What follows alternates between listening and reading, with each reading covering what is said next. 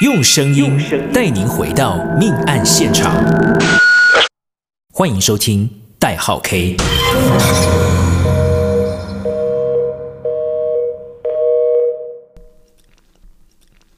大家好，欢迎收听代号 K，我是 K。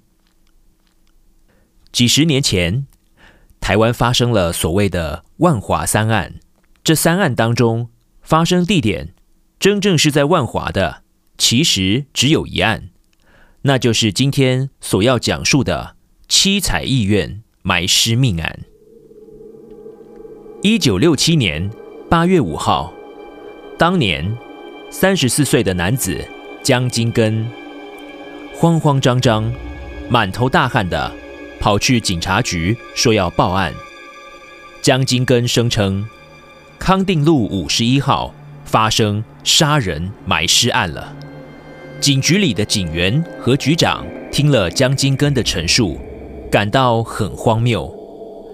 别说是杀人情节太夸大，当时在台北这个最繁华的地区，怎么可能会有这种事情发生呢？看着着急的江金根，一字一句，来龙去脉交代的清清楚楚。警员们虽然对案情心生疑惑。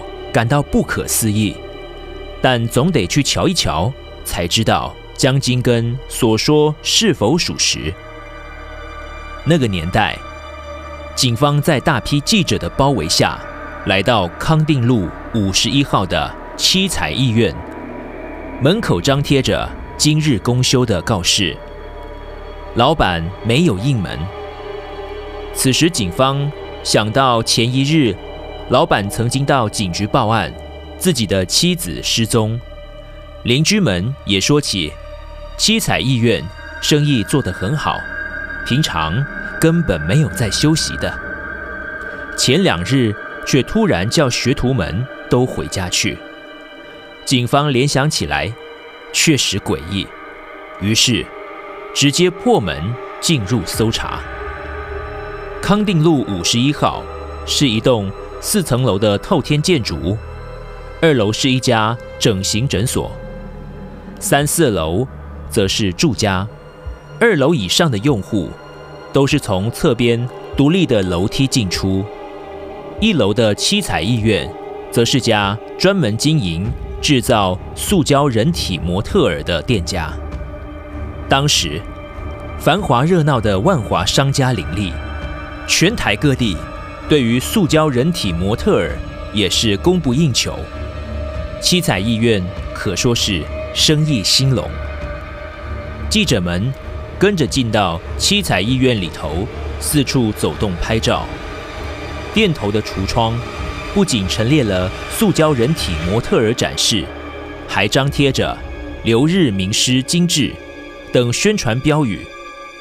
一楼的店面看起来没什么异状。跟着江金根来到地下室，一旁放着水泥等用品之外，另一旁还堆叠着散乱、没组装的塑胶模特儿四肢和头部。空间里还弥漫着浓郁刺鼻的香蕉水气味，使人闻了非常不好受。江金根指着地下室一处说：“尸体就埋在下面。”那处位置上面覆盖着一层新的水泥。由于警方一开始就对繁华市中心的钢筋水泥建筑会发生埋尸半信半疑，并没有挖尸的准备，于是费了一番功夫，才找到人手和工具开挖。撬开水泥地，慢慢挖凿之后，先是找到一双手套。小心翼翼继续往下挖，发现了人类的头发。此时开始散发着一股臭味，气氛也开始紧张了起来。挖掘的工作一直进行到将近午夜才正式结束。先是找到七彩医院当年三十岁的老板娘许娟的尸体。许娟的头发被剪成平头，七彩艺苑十七岁的学徒陈国防尸体也被挖出来。陈国防上半身赤裸，热闹的地段发生这宗不可思议的社会案件，一时间轰动了万华地区。由于当时正处于戒严时期，社会风气严谨，警方非常有信心启动八号分机，能快速将凶手逮捕归案。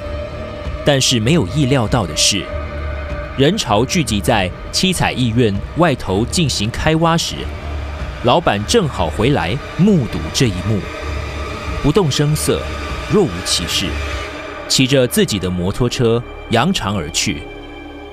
七彩医院的老板王文敏，当年三十一岁，身边还带着一位有家庭、名叫刘网的女子一起逃亡。据警方调查，王文敏原生家庭兄弟姐妹众多，与妻子许娟则育有三个孩子。王文敏很年轻的时候便在台中开了间人行行。其后，在永和开立分店，在三重设立工厂，生意做得很不错。但因为品质不稳定，有些商家并不与他往来。后来，王文敏不惜高薪聘请日本专业技师来台制作，王文敏所生产的人形模特儿因此名声大噪，业界无人不知。王文敏。也偷偷从日本技师身上学会了技术，因此便将日本技师赶回了日本，开始自己制作。后来，王文敏在康定街五十一号开设了七彩艺苑，生意做得很好，招收多名学徒。不过两年前，王文敏曾经向母亲要钱，情绪失控，拿刀威胁。而留下了案底。据王文敏的三名学徒表示，案发前，老板王文敏和老板娘许娟一直为了短少的两千元争吵。王文敏认为是许娟偷钱，殴打许娟，还把许娟的头发剪成平头。八月三号，老板王文敏突然要大家返家休假一个星期。警方更进一步彻查，发现，原来王文敏原本个性就较为古怪。居住在台中时，隔壁开设中药行的邻居张忠言下药诱奸了许娟。没想到，后来两人私底下还持续这段关系，直到张忠言一直怂恿许娟去酒店上班，害怕的许娟。才老实向王文敏坦承婚外情。此后，夫妻俩之间心存芥蒂，王文敏越来越多疑。另一名死者陈国防住在当时的内湖乡，家人回忆说道：“八月三号，陈国防带着满身的伤回家，并向父亲要了这个家根本拿不出来的一千元。”陈国防跟家人表示，老板娘许娟因为被老板王文敏误会偷钱，被打得遍体鳞伤，向他求助。许娟说自己身上有一千元，拜托陈国防帮忙再筹一千元。没想到老板王文敏撞见两人窃窃私语，痛打陈国防，诬赖他与老板娘通奸。家人劝陈国防不要再回去七彩艺苑工作，但陈国防认为自己问心无愧，坚持回到七彩医院。至于报案人江金根，他的亲嫂嫂是王文敏的妹妹王贞洁，所以江金根和王文敏算是有亲戚关系。王文敏又帮江金根做媒，讨了个媳妇儿。关系算是很不错。江金根声称，八月四号晚上，王文敏突然表示许卷失踪，要找江金根一起南下台中找人。两人在车站停妥摩托车后，王文敏又突然说东西忘了拿，于是两人又搭乘计程车回到七彩医院。只是没想到，才跨进七彩医院里头而已，王文敏便威胁江金根帮忙埋尸。江金根叙述，他们两个在地下室开挖凿了个洞，再一起将王文敏藏在床底下的尸体搬去地下室的洞里埋起来。等处理得差不多，天也快亮了。后来两个人又上街去购买水泥和加速干燥的香蕉水。江金根趁着王文敏拌水泥没注意的时候偷跑。江金根先是躲回自己广州街八十八号的家里，见王文敏找到家里来，江金根又跑到西昌街的哥哥江玉辉家里，还来不及跟哥哥说明清楚，看王文敏又追到哥哥家里来的江金根，又赶紧从后门溜走，直接跑到警局报案。看见自己店里埋尸的事情已经曝光的王文敏，骑着摩托车去找妹妹王贞洁借钱。兄妹俩因先前王文敏认为妹婿江玉辉与许卷通奸的误会已冰释前嫌，王文敏还借钱给王贞洁周转，现在换哥哥需要用钱，做妹妹的说什么？也都要帮上忙。但因为适逢周六，王贞杰无法到银行领钱给王文敏，因此把当日店里所有的钱五千元都拿给了哥哥王文敏。其后，王文敏载着王贞杰去帮忙传话找刘网，三人挤着一台摩托车将王贞杰送回店里。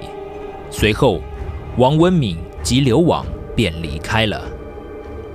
警方听到王贞杰这么一说，才准备到刘网家了解案情时，刘网的丈夫已经早一步向辖区的警局报案。刘网的丈夫杨甘泉表示，见报看到王文敏涉及杀人案，他才反应过来。五号那晚，他工作回家，发现妻子突然丢下五个孩子不见踪影，他们的大女儿。说母亲曾回家拿钱，和王阿姨出去了。杨甘泉怀疑王文敏挟持了自己的妻子逃亡。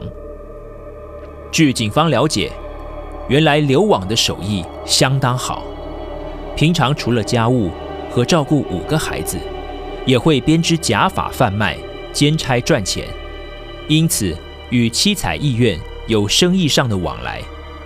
所以杨甘泉。知道王阿姨指的就是王贞洁。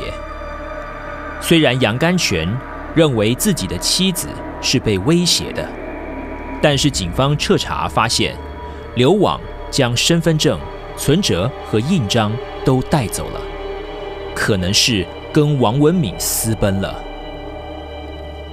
因为怀疑妻子许卷生活不检点而杀妻的王文敏。自己竟然带着一个有家庭的女人逃亡，而使大众感到兴趣。其实王文敏自己在风尘之中也曾经有几位红粉知己，而刘网其实是他的小学同班同学，两人因为工作的关系而又有了互动。刘网虽然只有小学毕业，但资质聪慧，手艺极佳。曾经开设美容院，聘请多名学徒，家里还请了女佣。丈夫杨甘泉出身不错，但是做什么生意都赔钱，最后连靠刘网手艺经营的美容院也解散了。刘网一边照顾小孩和家庭，一边靠着编织假发的手艺赚钱，收入比丈夫还要多。几乎是刘网在养家，或许两人的婚姻羁绊着年轻又聪明干练的刘网，所以刘网曾向丈夫提出过离婚。王文敏和刘网展开逃亡时，曾找刘网以前家里的女佣帮忙到银行，假冒王贞杰的名义领钱。因为行员发现是要冒领王贞杰的账号，马上通报警方。乘坐计程车在远处观察的两人，发现女佣一走出银行便被警方逮捕，两人机警的赶紧离开，再次不见踪影。警方认为两个人身上没有什么钱，可能会向家人求援，于是紧盯着王文敏的家人，果然拦截了一封王文敏寄给父亲的信件，上面写着请父亲拿钱给杨甘泉，资助他照顾五个孩子，但信件的背面又用日文写着不要的意思，警方研判这是一封。王文敏欺骗刘网的信件，表面假装关心刘网的儿女，背地里故意用刘网看不懂的日文，要父亲别真的给杨甘泉任何金钱。因此，警方直接将这封信借由记者发布，希望透过揭穿王文敏的假面具，并且请杨甘泉和他们的儿女对刘网温情喊话。借此规劝刘网投案，只是没想到两人依旧了无音讯。王文敏和刘网藏匿的功力似乎超乎了警方的预期。为了表示逮捕两人归案的决心，警方寄出了三万元的赏金，并且公布了王文敏身患怪病，夏天有一直饮用青草茶的习惯，一下子。来自全台各地的线报，使得警方身心俱疲。青草茶摊贩也摩拳擦掌，想要拿到这笔丰厚的奖金，只是到头来没有一条线索是有用的。就在警方再度感到有点丧气时，三十号上午，《联合报》收到一封王文敏寄自中立的信件，信中写道。他没有杀许卷和陈国防，只要报社刊登他的投书，隔日他就会跟刘网自行向当时的省刑大队长投案。联合报通报了这封信之后，警方马上带队到中坜搜索找人，可惜最后还是空手而归。隔日三十一号，联合报刊登了王文敏的投书后。警方在各警察局门口准备，要在两人投案之前先行逮捕。记者们也守着第一手的消息。等到当晚十一点时，记者们才觉得被王文敏摆了一道。准备收拾走人时，一台计程车走下了一男一女两人。随后，计程车载着其他乘客行驶离开。男子理了个小平头，女子则是剪了马桶盖学生头。清瘦的两人手牵手走进警局，男子大喊：“我是王文敏，照约定来投案了。”记者们的闪光灯此起彼落时，值班警员才反应过来，赶紧将逃亡二十几天的王文敏和刘网带到楼上的队长办公室。王文敏到案后表示，他怀疑妻子许娟与他人有染，毒打许娟，并刻意把她的头发剪成平头，阻止许娟出门。三号那晚，他找来陈国防对质，没想到陈国防反咬与许卷通奸的人是王文敏的妹婿江玉辉。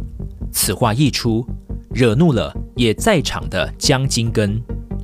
陈国防随即惨遭江金根殴打致死。五号下午返回七彩医院，看到大批警力，知道事情瞒不住了，载着刘网逃走。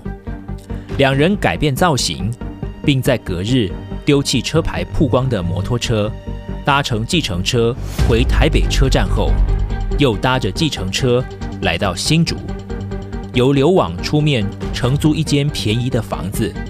便一直藏身在此处。身上的钱花完之后，王文敏想办法自己叫卖起青草茶，赚取生活费。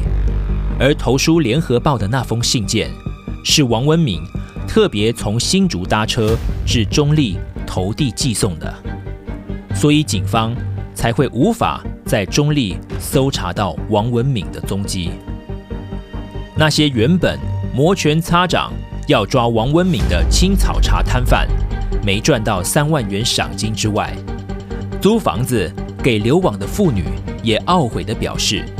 报上刊登的通缉犯照片与流亡本人相差太多。原来报纸上刊登的照片是流亡刚生产完、略显丰腴的样子，流亡本人则相当清瘦，根本认不出来。载着两人到警局的计程车司机也说，当天王文敏和流亡从新竹上车，与病车上另两名乘客。都用流利的客家话交谈，以为他们是当地人，根本看不出什么异状。七彩医院埋尸案官司诉讼多年，王文敏每次都是被判死刑，最终于一九七六年执行枪决。王文敏到案后，声称是江金根动手打死陈国防的，而江金根表示。自己是受王文敏威胁才帮忙埋尸，事后他突然感到反悔，才又主动报警的。但法官认为江金根有多次机会可以逃走，却没有离开，而且身形魁梧的江金根因为惧怕身材娇小的王文敏威胁，不合常理。王文敏也没有理由。杀人还要特别让江金根知道来帮忙。一直喊冤的江金根曾获判无罪，但江金根命运多舛，最终仍因连续共同杀人被判无期徒刑定谳。当时民风保守，王文敏和刘网这对各自有家庭却一起逃亡的鸳鸯，引起很大的社会舆论。民众对于通奸是否判刑议论纷纷。王文敏因连续与有配偶之人通奸的部分，处有期徒刑五个月；诱使有配偶之人脱离家庭的部分，则处有期徒刑三个月。王贞杰帮助和诱使有配偶之人与人通奸，处有期徒刑一年。杨甘泉的用意。可能只是想迫使流亡回头，对流亡提起自诉通奸罪。法官依据法律配偶不得提起自诉，予以不受理。流亡因藏匿犯人，判处一年两个月刑期。当时不少民众以为流亡被判刑的是通奸罪。杨甘泉在几个月之后。又再度正式控告刘网通奸，以及王文敏的弟弟王文喜诱使刘网脱离家庭。原来，王文敏和刘网投案时，刘网已经怀有身孕，在狱中怀孕超过七个月的刘网获得交保在外生产，但刘网依旧没有选择回家，而是住在王文喜家中待产。据猜测，流往肚子里的孩子应该是王文敏的遗孤。面对杨甘泉的提告，王文喜还帮流亡缴了一万元的交保金。刘网因妨害家庭罪，判处有期徒刑五个月。服完刑期的刘网出狱后，就此消失在大众的视野之中。